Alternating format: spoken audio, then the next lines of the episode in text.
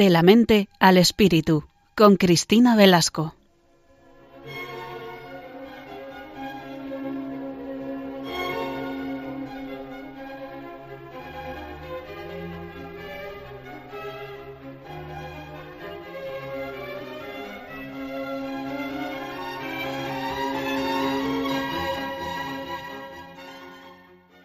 Hola a todos y bienvenidos a un nuevo programa de la mente al espíritu.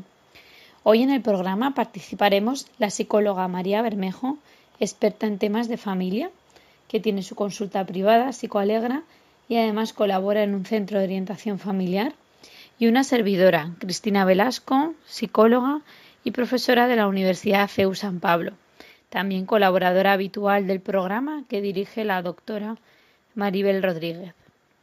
Hace unos meses, en el mes de febrero aproximadamente, hicimos un programa en el que tratamos ya el tema de sobre el matrimonio, las etapas y los posibles problemas y soluciones que se nos ocurrían a cada una de esas etapas. Al ser las dos psicólogas y expertas en temas de familia, pues vamos a continuar aquel programa que quedó pues eso con alguna de las fases que no hablamos de ellas y en este programa vamos a tratar de dar luz sobre algunos aspectos psicológicos que pueden influir en el día a día de un matrimonio y especialmente en las etapas de los hijos adolescentes y el nido vacío que a continuación voy a explicar.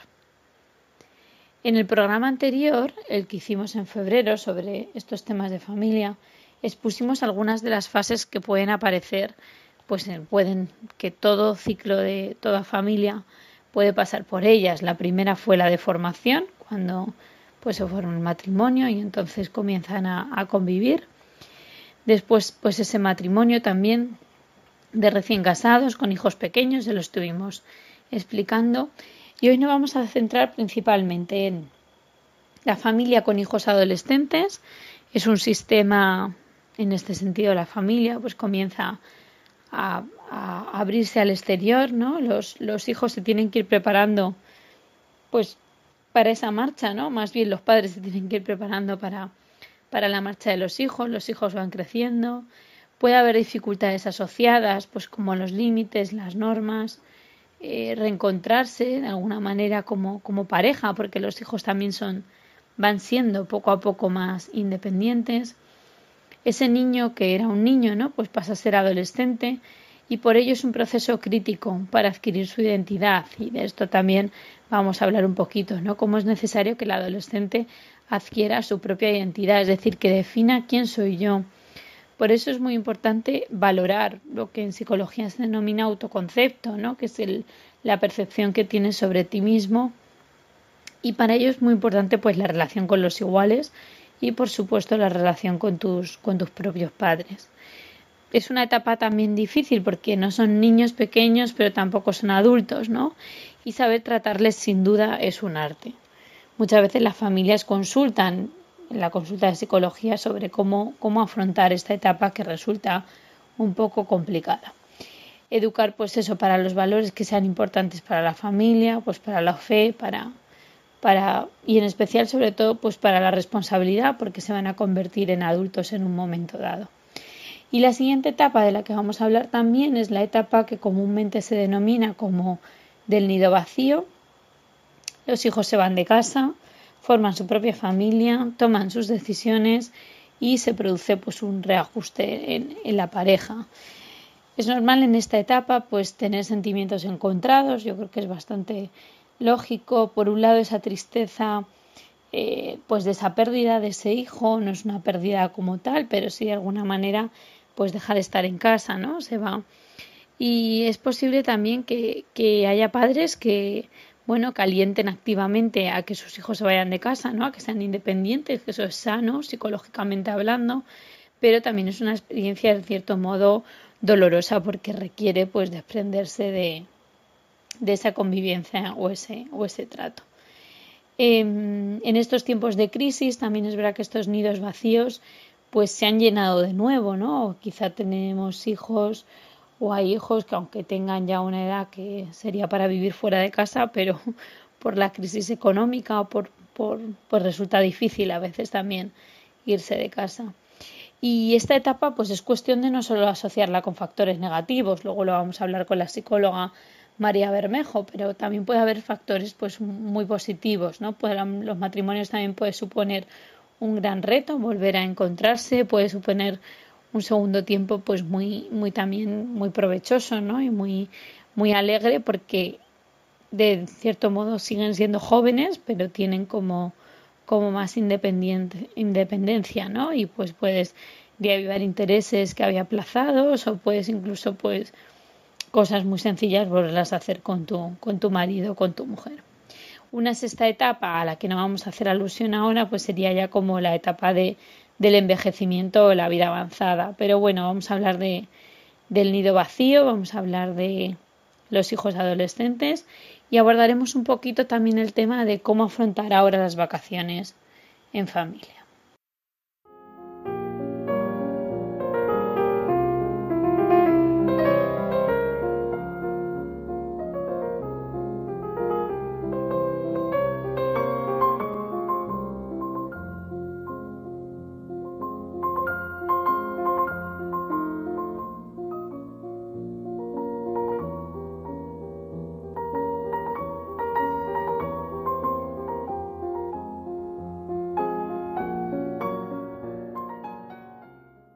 Estamos en el programa de la mente al espíritu, hoy como invitada con Bermejo. Hola María, bienvenida de nuevo al programa. Hola, buenas tardes Cristina. ¿Qué tal estás? Muy bien, muy bien. Nada, ya se saborea el verano. Sí, la verdad que sí, muy bien. Pues nada, como, como ya he indicado, vamos a hablar hoy pues de este tema de, de, familia, porque es verdad que en aquel programa que hicimos se nos quedaron algunas, algunos temas colgados, ¿no? Y bueno, María, ¿cuál crees tú que son los problemas más frecuentes en esta etapa de, de hijos adolescentes? ¿Qué dirías? Pues yo creo que es eh, el conflicto cotidiano, ¿no? O sea, en general, las, las discusiones, la intensidad emocional que, suelen tener los, adolescentes por una cuestión del desarrollo evolutivo, ¿no? De su cerebro. Em, pues que los padres se plantean si, si tienen que poner límites o no ponerlos, porque a lo mejor piensan, bueno, si esto ya es una cosa como de la infancia, ¿no? Ya tenemos adolescentes eh, tienen que ir eh, sabiendo gestionarse ellos. Y es verdad que, yo creo que esto de los límites em, pues es un punto interesante en el tema de, la educación y de la vida en familia con, adolescentes. Porque... Sí, además quizá mm. Ay, perdón María que te he cortado. Quizá este poner límites se hace como muy intenso, ¿no? En esta etapa, por lo que tú decías justo de que hay más emociones, ¿no? Que los padres ya pues como que los hijos se revelan un poco, ¿no? Que no pueden hacer siempre lo que quieren. Sí, yo creo que es sencillo caer en el autoritarismo, ¿no? En el ya estoy desesperado, no te voy a decir más porque sí o porque no, y es porque lo digo yo y punto. Y es verdad que, bueno, pues que llegados a un. que, no hace falta estar continuamente eh, razonando cada una de las solicitudes que hacen los hijos, ¿no? Pero es verdad que es importante que lo entiendan. Y sobre todo, sobre todo, creo que lo más relevante es que los hijos sigan percibiendo que sus padres son figuras de afecto, ¿no? No entrar en una guerra constante por la lucha de poder, por imponer autoridad, sino que, pues no sé, yo, yo veo, Cristina, en, en, consulta, pues que los hijos necesitan afecto y, y por supuesto, pues los adolescentes también, en cualquiera de sus edades, ¿no? Y que necesitan también reírse y jugar y que muchas veces ponemos el foco en poner límites, em, que sepan bien cuáles son las normas, qué es lo que se puede y qué es lo que no. Y, yo en, mi experiencia en, en, la clínica lo que sí veo es que los padres que tienden a tener una relación más afectuosa con los hijos, que no significa permisiva, afectuosa, eh, y que se ríen más y que quedan para jugar pues a las cartas, que tienen ocio de familia sano, pues que tienen menos conflictos a la hora de poner límites, porque los hijos no entran en esta, ni los padres, ¿no? En esta guerra constante. Y creo que esto es importante, como poder hablar de, de que sí, claro que va a haber luchas, pero sobre todo que hay que favorecer que haya momentos de disfrute en familia. Claro, sí, porque al final si no se convierte como, como en eso, ¿no? Como soy adolescente y, y, quiero como por estar por encima, ¿no? Y quiero, bueno, luego vamos a hablar de la, también de esa parte, ¿no? De, de, la, de la etapa adolescente, pero muchas veces los padres los ven como enemigos, ¿no? Cuando, cuando bueno, pues no son enemigos, ¿no? Sino al contrario, que requiere mucho más esfuerzo, pues, y también ese afecto, porque normalmente también es una etapa en la que yo creo que los, creo que los adolescentes también eh, demuestran menos el afecto a sus padres que cuando eran más niños, ¿no? Hay madres que te dicen, es que mi hijo ya, pues eso, ¿no? Ni me da un beso, ni me saluda cuando entra en casa, ni me... O sea, son como que tienden a ser menos afectivos, no porque no lo sean, sino porque cuando un niño es un niño, pues todo es cariño, ¿no? Todo es afecto. Y eso también, pues es bueno, como has apuntado, cuidarlo, ¿no? Por parte de los padres. Mm. Y en este sentido, esto de em, esto que dices de que no muestran afecto y que muchas veces los padres, principalmente las madres, eh, tienden a echar de menos, ¿no? A tener como una mirada nostálgica del hijo, de ay, eh, con lo cariñoso que tú eras, con lo bonito que tú eras, con tal. Esto al final, em, yo sí veo que a los, a los hijos les pesa, ¿no? Les pesa y, no lo transmiten como tristeza, sino incluso como más rechazo. O sea, que ya no soy ese niño, ¿no? Yo veo a muchos chavales que dicen, es que ya no soy ese, que, que entérate, mamá, que ya no soy ese.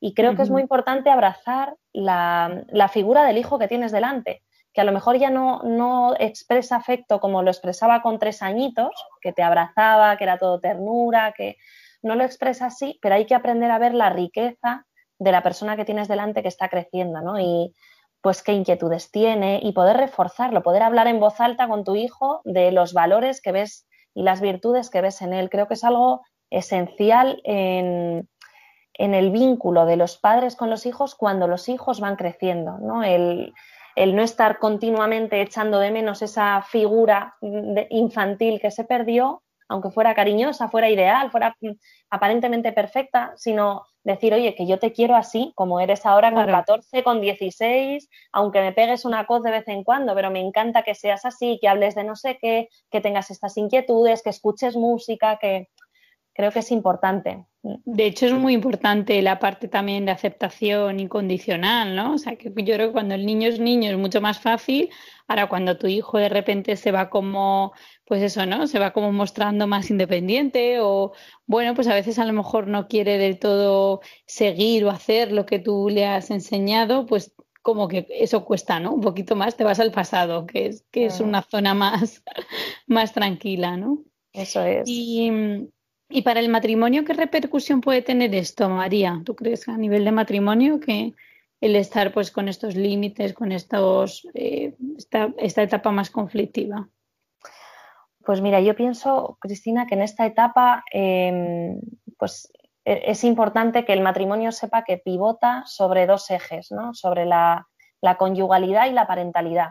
¿Y por qué digo esto? La conyugalidad, que es eh, ser esposos, ¿no? Em, que es la primera, la primera vocación y por la cual se casan, ¿no? No para tener hijos, sino para yo estar contigo y tú estar conmigo y, que esto nos haga eh, pues ir al cielo, ¿no? Y crecer el uno con el otro. Entonces, esta conyugalidad muchas veces pasa a un segundo, tercero o séptimo plano cuando hay conflictos con los hijos y cuando, o sea, ahora estamos hablando como de situaciones medio normales, ¿no? Que es pues que el hijo discuta de vez en cuando, que se ponga un poquito rebelde, pero es verdad que hay momentos de la adolescencia o hay familias que lo pasan muy mal y que hay situaciones muy difíciles de, bueno, de conductas de riesgo, de rebeldía, de no saber cómo manejar la tristeza o, la rabia de los hijos.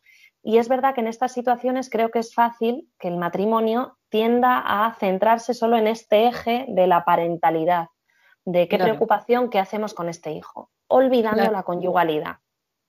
Eh, sí, y eso al final, claro, a largo plazo, pues, pues no, no va bien, ¿no? Sobre todo para la siguiente etapa que, de la que luego hablaremos. Pero es verdad que, que, que cuesta, ¿no? Porque al final es como esa lucha diaria en la que pues te olvidas un poco de, del otro, ¿no? Sino que te centras mucho en el hijo, en discutir del hijo, en hablar sobre el hijo, en qué necesita, qué no necesita. O sea que es interesante esto. Claro, porque cuando se olvida esta conyugalidad, pues al final el hijo lo nota, ¿no? Y los hijos necesitan seguridad y necesitan percibir que el matrimonio de sus padres está bien, que no significa que los hijos de, padres que se hayan separado estén, eh, tengan una tara ni nada así, pero es verdad que les genera inseguridad y que, y que les genera seguridad ver que el matrimonio está unido, ¿no? Que van a una. Mm. Entonces, creo que es esencial, eh, hablando de esto, esencial volver al origen del vínculo, ¿no? Para vivir bien el matrimonio y permitir que los hijos crezcan.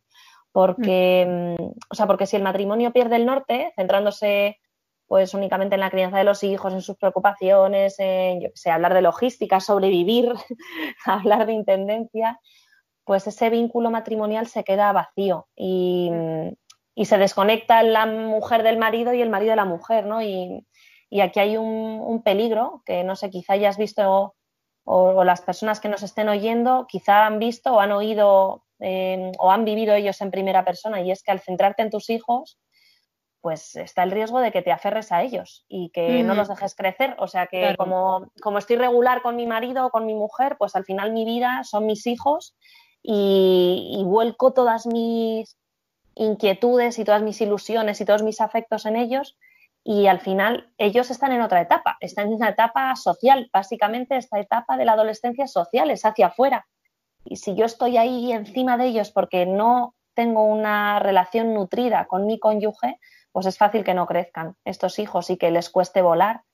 Entonces yo creo que esta es la principal dificultad de la adolescencia, ¿no? Que el matrimonio mm. aprenda a adaptarse a esta evolución y a, esta, a este crecimiento de esta diferencia en el afecto, en el mostrar afecto, pero creo que es muy bonito poder, em, poder jugar a esto, ¿no? A pivotar, que decía yo, entre estos dos ejes de la conyugalidad y la parentalidad por el matrimonio y por el bien de los hijos también, para que ellos puedan crecer y, no vivan esto como con una angustia, ¿no? De lucha, de, de, conflicto de lealtades, quizá muchas veces, ¿no? De me llevo mejor con mamá o me llevo mejor con papá.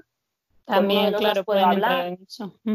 Claro, entonces creo que es muy bonito poder, poder ver esto, que es, que es esencial, ¿no? El, permitir que los hijos puedan diferenciarse, puedan la diferenciación, ¿no? Dejar, en psicología hablamos mucho, dejar que creen vínculos sanos con otros y corten un poquito el, cordón umbilical con, nosotros, con los padres, que no significa eso, o sea, que no significa que corten con nosotros, que hay algunos que viven con angustia esto de, ay, pero entonces ya significa que dejan de, de querernos, no, no.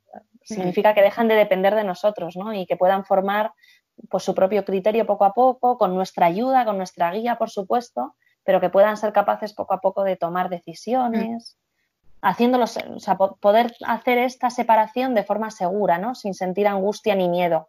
Y hace que esto se viva más sano. Creo que esto es precioso, Cristina. Sí, sí, desde luego, ¿no? Es una, es una tarea y una meta muy, muy importante, ¿no? Otra consulta que yo creo que también hace mucho el matrimonio ¿no? con hijos adolescentes suele ser el cómo manejar las emociones de los adolescentes, ¿no? Que dan un poco de miedo. Yo creo que hay veces que asustan, pues porque a veces son extremas, ¿no? A veces te encuentras con un adolescente que parece que está triste todo el rato, o que parece que está nervioso todo el rato, o al contrario, ¿no? Que parece que está enfadado, o sea, aparecen esas tres emociones como constantes, que como tú has dicho, María, también con lo feliz que tú eras, ¿no? Con el niño tan alegre que eras y, y ahora pues todo eso está presente en ellos, ¿no? Entonces, yo creo que también es bueno, por un lado, dejarles su espacio, ¿no? Que ya, ya lo hablamos también en, en, en el programa que, que, hicimos sobre el confinamiento, ¿no? Que los adolescentes también necesitaban su espacio. Entonces, por un lado, no atosigarle a preguntas de ¿estás bien? Eh, qué te ha pasado, eh, has suspendido, o sea, no agobiarles, ¿no? Porque yo creo que un adolescente no quiere que, esté su madre ahí encima, justo por lo que has dicho, ¿no? De la, de la, de la diferenciación, ¿no? Que necesitan, pues eso, madurar.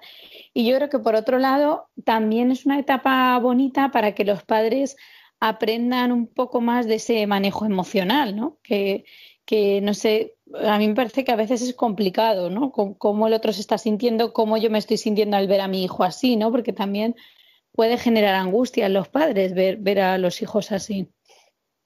Eso es, sobre todo que, los padres muchas veces intentamos eh, paliar constantemente, ¿no? Aliviar el, el, sufrimiento de nuestros hijos y muchas veces el crecimiento en, la línea de, esto que dices, ¿no, Cristina? El crecimiento de los hijos pasa por aprender a sufrir y aprender a frustrarse y aprender a, gestionar este, este sufrimiento sin, sin, huir de él y sin que mamá me lo solucione todo. Y creo que esto es principalmente un trabajo de los padres, ¿no? que no estén como constantemente solucionándole al niño la, papeleta. Y, creo que también tiene...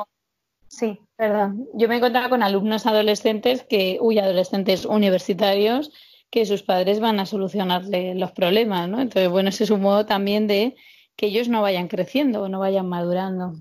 Claro, yo creo que ahí hay mucho, ahí hay mucho que un melón que podemos abrir y casi hablar en otro programa entero, Cristina. Muy bien, y para mejorar esta etapa, ¿no? O para tomarla de una mejor manera o algún otro criterio que haya que tener en cuenta, ¿se te ocurre alguno, María? Pues a ver, yo creo que, mm, no sé, primero poder hablar entre los padres de los criterios educativos, ¿no? De, que los padres se puedan permitir ratos solos, no solo para hablar de logística, sino de, cómo veo a mi hijo, cómo vemos a nuestro hijo, ¿no? en plural, casi mejor, eh, qué podemos hacer, eh, o sea, de forma conjunta, ¿no? Que no, porque yo muchas veces lo que veo es que en consulta cada padre tiene un criterio distinto y funciona eh, pues como en su casa, en su familia de origen le han, le han educado y al final esto crea mucha descomunión, ¿no? mucha ruptura en la pareja y creo que es importante aunar. Y, luego que después de, toda esta situación, otro tema que creo que es importante que también tengan los padres, los que nos estéis escuchando, eh, seáis eh, padres de niños, seáis padres de adolescentes, o de jóvenes o incluso vosotros mismos. Creo que es importante el tema de las adicciones, Cristina, que no, lo mm. hemos abordado y es verdad que pues es, otro tema en el que nos podríamos meter con, mucho tiempo, ¿no? Sí, pero, sí, pero, es interesante al menos decirlo aquí, ¿no? Que, que, en esta etapa adolescente el tema de las adicciones puede estar ahí presente, ¿no? Y que hay que, que, hay que estar como atento, o sea, que no, hay que estar atento como padre, ¿no? Pues ver los cambios que puede tener tu hijo. Para eso también se pueden consultar con, con especialistas, ¿no? Pues qué hace antes de salir de casa, qué hace después, con quién mm. va, por lo menos conocer sus amigos, ¿no? Si son amigos, de qué círculos, qué tipo de valores comparten, ¿no? También. Mm, y, sí, y, sobre todo tener en cuenta que hasta ahora se ha hablado mucho, bueno, porque era lo que teníamos en la sociedad, ¿no? De las adicciones con sustancia, que se llama, ¿no? Las, pues por ejemplo el alcohol, las drogas. Eh, y es verdad que pues estamos viendo en consulta constantemente eh, jóvenes, bueno, y no tan jóvenes, que se enganchan a lo que se llaman las adicciones sin sustancia, ¿no? Adicciones pues a internet, a, redes, a pornografía, juegos, compras online, y, que es, de hecho, son las adicciones ahora mismo más presentes en toda esta población y que aparecen desde muy, muy temprana edad. O sea que si nos estáis oyendo algún padre de, niños muy jovencitos, incluso desde los ocho años, yo diría que desde el primer momento en el que se les da un móvil eh, o una tablet, o, es importante estar alerta, ¿no? Y que a la mínima situación en la que veas que tu hijo está más irascible o más aislado o que prefiere estar en casa antes que salir con amigos o que ha dejado de hacer eh, actividades de ocio sanas, creo que es importante consultar o está mucho tiempo de noche en la habitación con la mm. pantalla. Es importante estar alerta, ¿no? Porque es verdad que, pues, que es como una enfermedad eh, muy civilina y que puede hacer mucho, mucho daño a nuestros jóvenes. Así que creo que, bueno, mm, no, hay que ser cenizo, ¿no? Pero, pero que es importante hacer esta llamada de atención para que todos podamos estar alerta de estas situaciones que son peligrosas. Muy bien, pues exactamente, María. Pues ahora vamos a escuchar para hacer un descansito una, canción, la de Yo soy rebelde, eh, bueno, que nos va a recordar un poco esta, a esta etapa adolescente. Vamos a escucharla y luego la comentamos.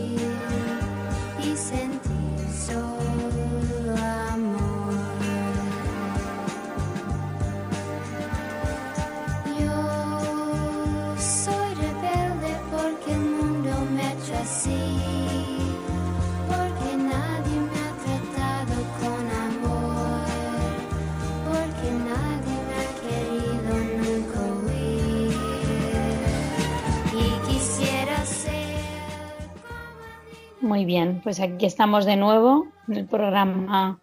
Hemos escuchado esta canción con la psicóloga María Bermejo y con Cristina Velasco, quien nos está hablando a través del micrófono.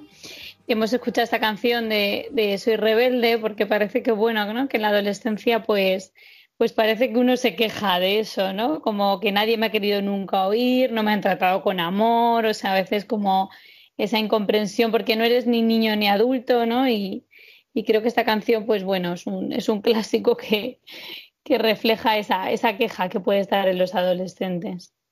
Sí, yo creo que Cristina, eh, por dar un apunte, ¿no? Que ahora oyéndola me ha, como que me ha resonado mucho, esta frase que dice, porque nadie me ha tratado de oír, em, yo, es una queja que veo mucho ¿no? en los adolescentes, que es que no se sienten escuchados. Y creo que los padres muchas veces pecamos de, dar recetitas, ¿no? de, intentar solucionar los problemas con los que viene nuestro hijo a casa, em, sean académicos, sean sociales, del tipo que sean, y vienen em, con una necesidad de hablar o de expresar que muchas veces los padres tapamos, ¿no? Taponamos diciendo, no, lo mm. que es que lo que tienes que hacer es, no, es que yo te voy a mm. contar, porque a mí lo que me pasó fue esto y vas a saber lo que hay que hacer.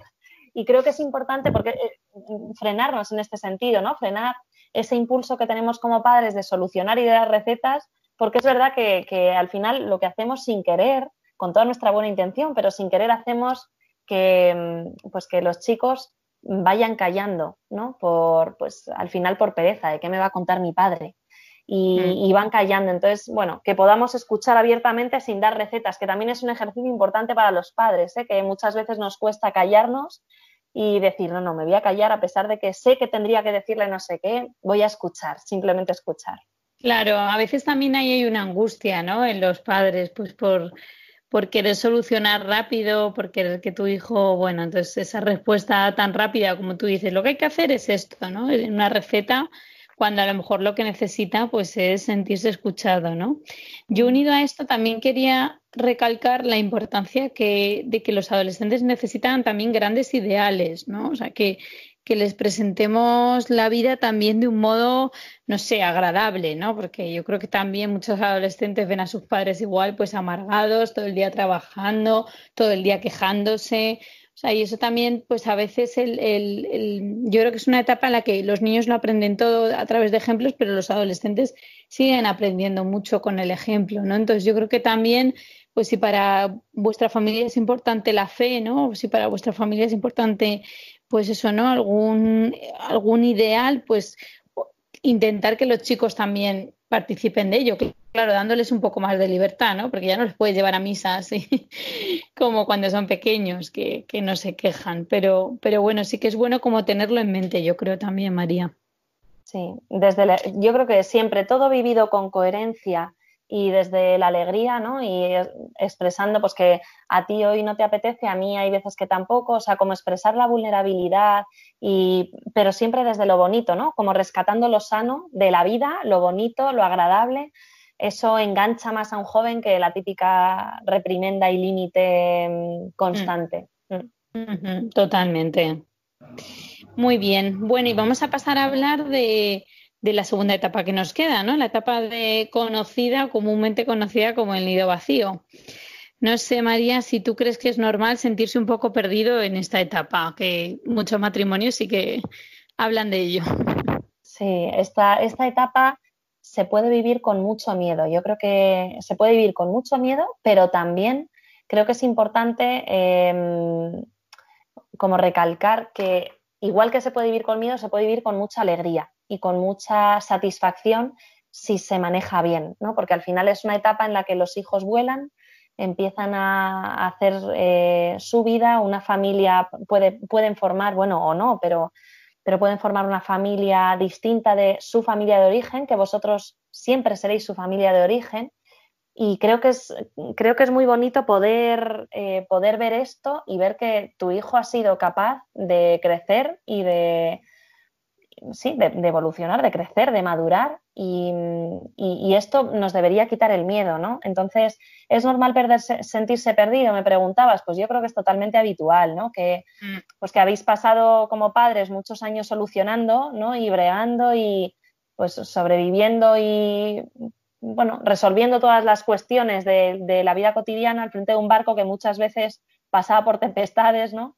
Y ahora viene la calma y uno se encuentra hasta aburrido, ¿no? Como con un vacío pero, pero creo que hay que ver esta fase como una etapa de enriquecimiento matrimonial, ¿no? en la que se puede hacer crecer el vínculo y mm, no solo a nivel relacional, que por supuesto, yo con mi marido y mi marido conmigo, sino también a nivel individual. Y mm, creo que es una época que puede ser de muchísimo, aparte de, de, orgullo y satisfacción de ver cómo tus hijos crecen, no desde el miedo y la angustia de ay, se me van, sino qué bien que se van y también pueden volver, ¿no? Y, si lo hemos hecho bien, pues es posible que se vayan y vuelvan con agrado y quieran introducir a su familia también en nuestra familia de origen. Pero si no fuera así, por lo que fuera, porque hay situaciones muy difíciles en la vida y, hay personas que lo pasan muy mal y familias, bueno, pues imagínate que, que, hubiera alguien que nos estuviera escuchando que diga, bueno, ya está, pues mi hijo ha volado y no ha querido volver, por lo que sea, ¿no? Por situaciones difíciles, traumáticas, por lo que sea bueno, pues también se, debe enfocar, yo creo, esta etapa como un momento de, crecimiento de conyugal, ¿no? Que hablábamos antes de la conyugalidad y la parentalidad, pues es un momento de crecimiento precioso, de estar con el otro. Mm.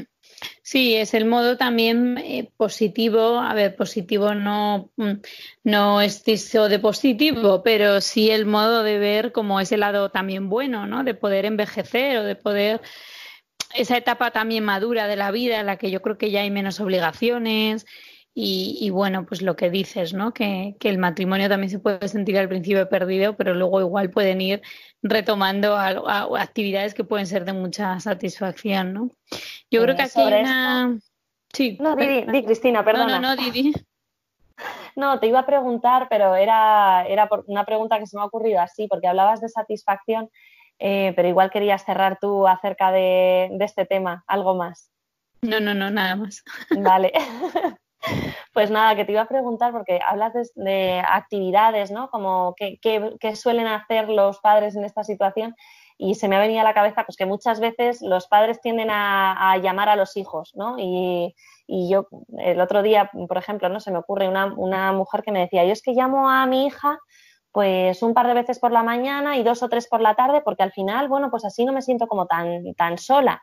¿No? no sé qué opinas tú de esto, de, las llamadas y cómo poder gestionarlo para que sea una ayuda mm. para ambos. Pues sí que es verdad que yo también me he encontrado con alguna otra paciente que reclamaban bastante este tema, ¿no?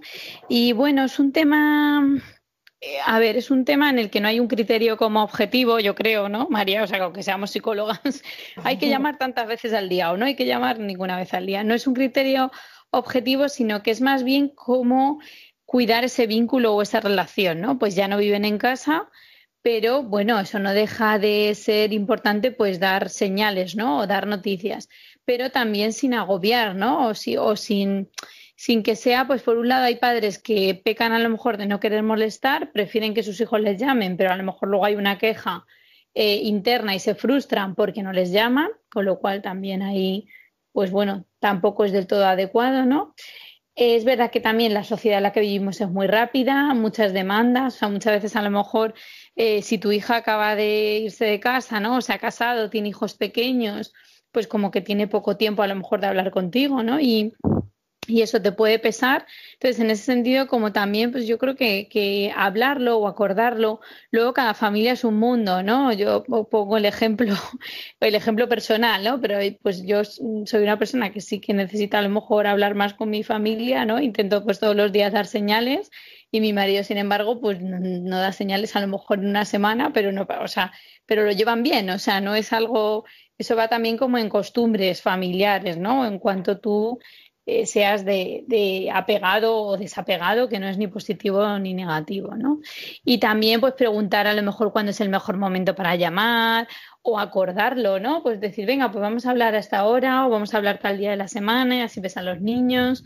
Eh, pero bueno, yo creo que sí que es bueno incluso clarificarlo, porque si no hay como enfados tontos, o sentirte como que tus hijos no te quieren cuando al contrario, o sea, mm. seguro que te quieren y se acuerdan de ti, pero, pero bueno, pues a lo mejor no te llaman pues porque no hay tiempo y, sí, o de, cónyuges, de, o de cónyuges del hijo, ¿no? Del hijo o de la hija que dijo, joder, tu madre siempre, siempre llama a la hora de los baños, de, las de los niños. Y claro, la madre a lo mejor ni se acuerda de que a las 8 es una hora intensa porque está en, otro, en otra etapa vital.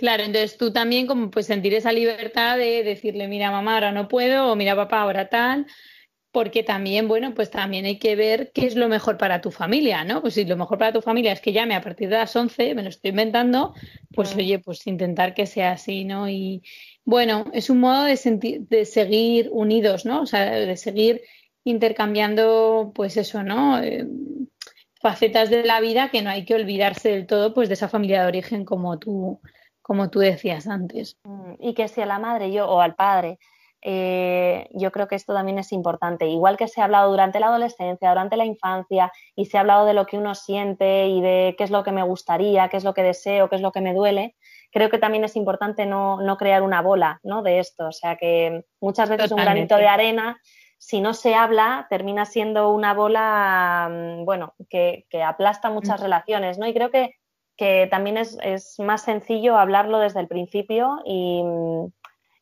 no solo clarificar, sino también expresar el deseo y la necesidad. Hijo, pues me encanta que me llames eh, los domingos por la mañana, no sé, porque me encanta, empiezo el día de otra forma. Creo que es importante también esto. Mm. Sí, porque al final si no se acaba como encallando, ¿no? Pues celos o esa sensación a veces también que puede haber en los padres, ¿no? Pues es que desde que se ha casado, ¿no? Desde que está con esta persona o desde que tiene los niños, y bueno, pues es lo que tú dices, o sea, se puede evitar, ¿no?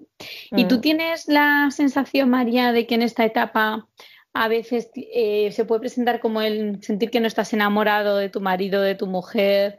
Uf, como que dices, pero ¿quién es esta persona si me casé con ella hace 30 años y ya no me acuerdo, ¿no? ¿Crees que puede pasar? Bueno, por supuestísimo. O sea, es que creo que, bueno, de hecho creo que pasa antes, muy probablemente, pero, pero uno no se da mucha cuenta porque el trajín de la vida no le permite pararse y pensar muchas veces, ¿no? Pero creo que es algo totalmente normal y, quiero hacer como una llamada a la normalización de esto. O sea, que si nos está escuchando alguna persona que esté en esta situación, que, que diga, yo es que no sé, si tirara 30 años hacia atrás, no sé si me habría casado con esta persona porque mira como no, no comparto nada con él, no sé si es que antes no era así, pues es que muy probablemente em, si hace años que no cuidáis la relación, ¿no? Porque, bueno, pues por la logística, por el día a día, por, pues por el follón cotidiano, pues lo normal es que la relación esté fría. Y lo normal también es que nosotros, em, pues igual que crecemos en edad, vamos madurando, vamos evolucionando y vamos cambiando también en gustos, en carácter, en formas de proceder.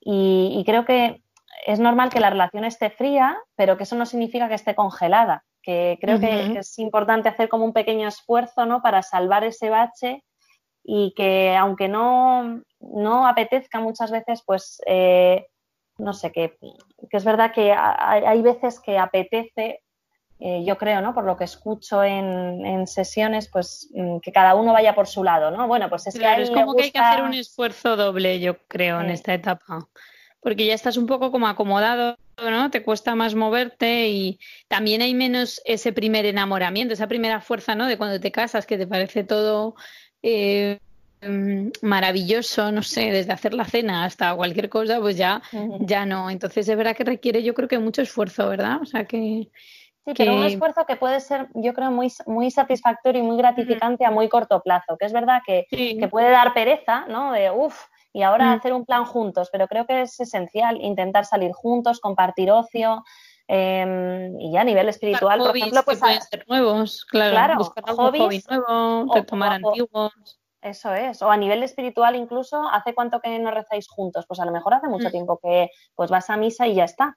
Eh, con tu marido, pero pues hace tiempo que no hace, que no profundizas a lo mejor en, la fe eh, con el otro. O, mm, rezas en casa eh, con el otro. O, creo que es importante compartir tiempo, mm, bueno, satisfactorio de risas y, de ocio, pero también más profundo, ¿no? Y, que puede haber momentos de, risa, claro que sí, pero solamente hay que calentar un poquito lo que se ha enfriado de forma natural por, por, pues por la vida, por el día a día de los últimos años. ¿no? Así que nada, yo invito a todo el mundo a, a poder ir a teatros, a comedias, a cine, cenas, paseos, senderismo, lo que sea, ¿no? Pero, pero que claro que puede ser una época de descubrir al otro, de redescubrir al otro, que a lo mejor ha cambiado y a lo mejor tú también, y lo redescubres eh, hasta con ilusión, ¿no? Con alegría de, ala, no sabía yo que, que encerrabas esta virtud. Pues adelante. Claro, no, no, totalmente. Y además, eh, yo creo que también es una etapa bonita de cuidarse, ¿no? Ya dejas de cuidar un poco a los hijos para cuidar al otro o cuidarte tú mismo, ¿no? Y eso también, pues, revierte en, dar esa vuelta, ¿no? Mm. Bueno, María, pues si te parece, vamos a hacer un pequeño descanso y seguimos. Fenomenal.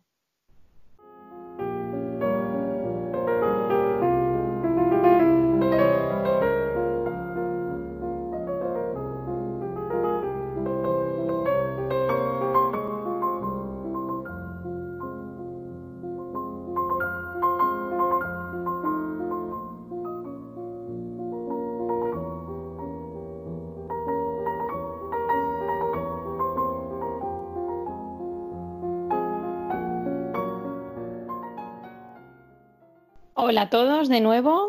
Seguimos en el programa con la psicóloga María Bermejo y quien nos habla, la psicóloga Cristina Velasco. Y bueno, queríamos dedicar estos últimos minutos del programa, bueno, aparte de recopilar un poco cuestiones que se nos hayan quedado colgadas de estas dos etapas, ¿no? De la adolescencia y el nido vacío, también a algún problema que puede surgir ahora durante las vacaciones, que estamos ya, pues eso, casi todos, algunos ya yéndose, otros otros pues irán dentro de, poco tiempo, ¿no? Es verdad que hemos pasado ahora um, un tiempo un poco particular porque hemos estado encerrados pues conviviendo 24 horas con nuestra familia, con nuestros hijos, con, con bueno, con quien hayamos estado en este en esta etapa de confinamiento, pero yo creo que las vacaciones siempre puede ser un punto complicado, especialmente con adolescentes, quizá más. Mm, no sé si tú, María, podrías dar algún apunte relacionado con esto, algún consejo. Sí, yo creo que depende mucho de dónde se vaya de vacaciones y con quién y cómo sea la familia. ¿no? Pero es verdad que, que, si los adolescentes, ya hemos dicho, viven mucho pues hacia afuera, ¿no? Porque están en pleno desarrollo social, que es lo suyo y es lo sano. Em, claro, unas vacaciones, un mes en la playa con mis padres, uff, pues les puede costar.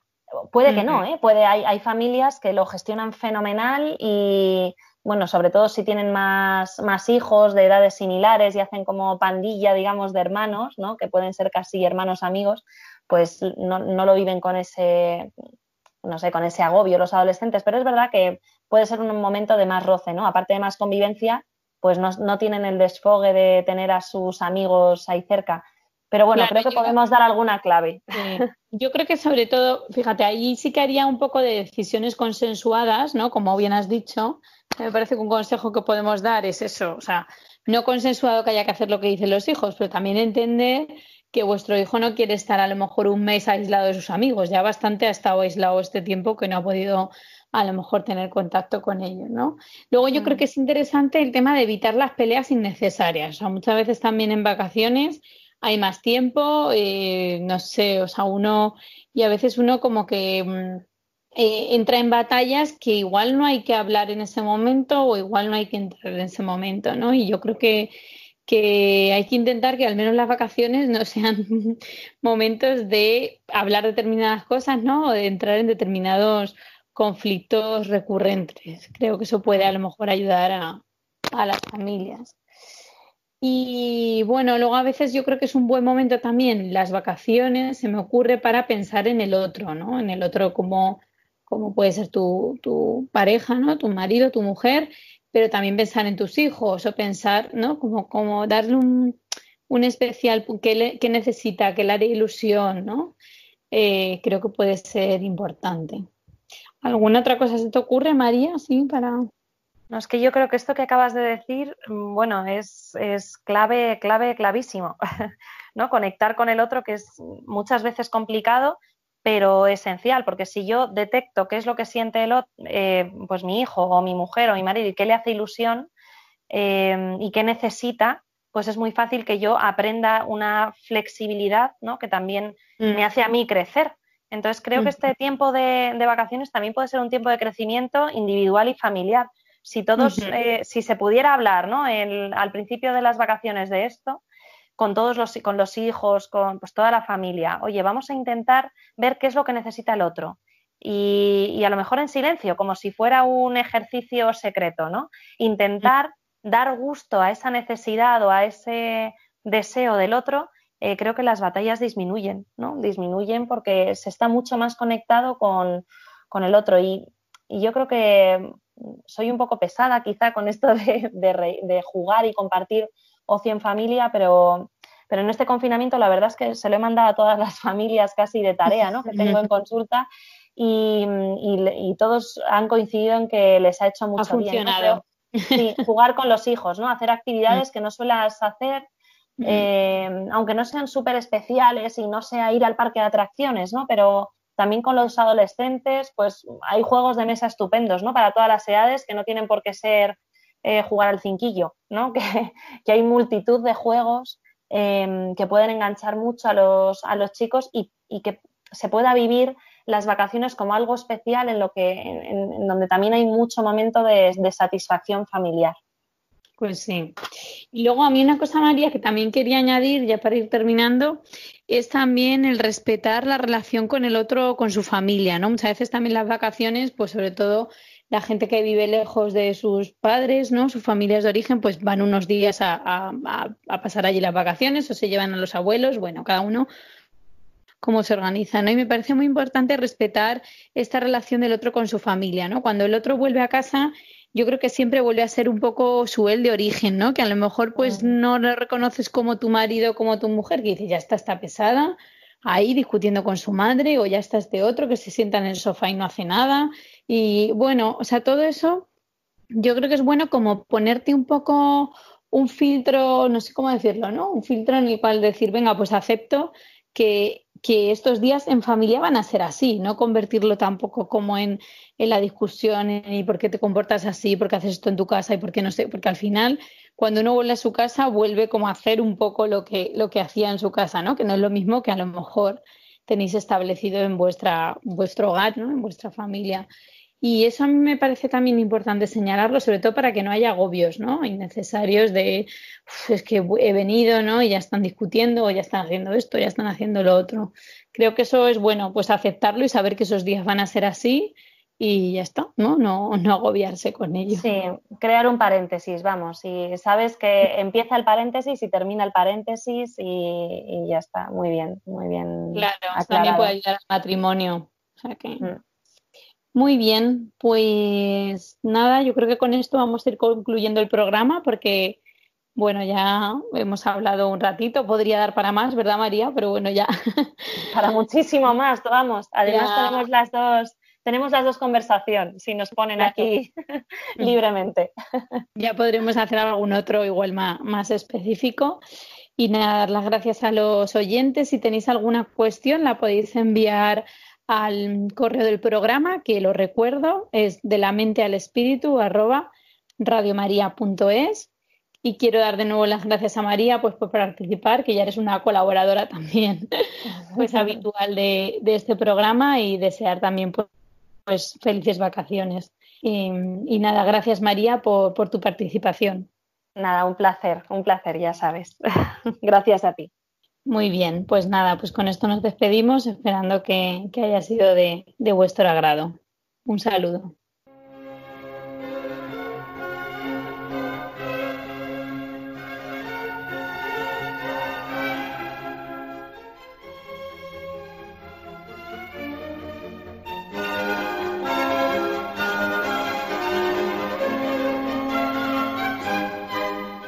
De la mente al espíritu con Cristina Velasco.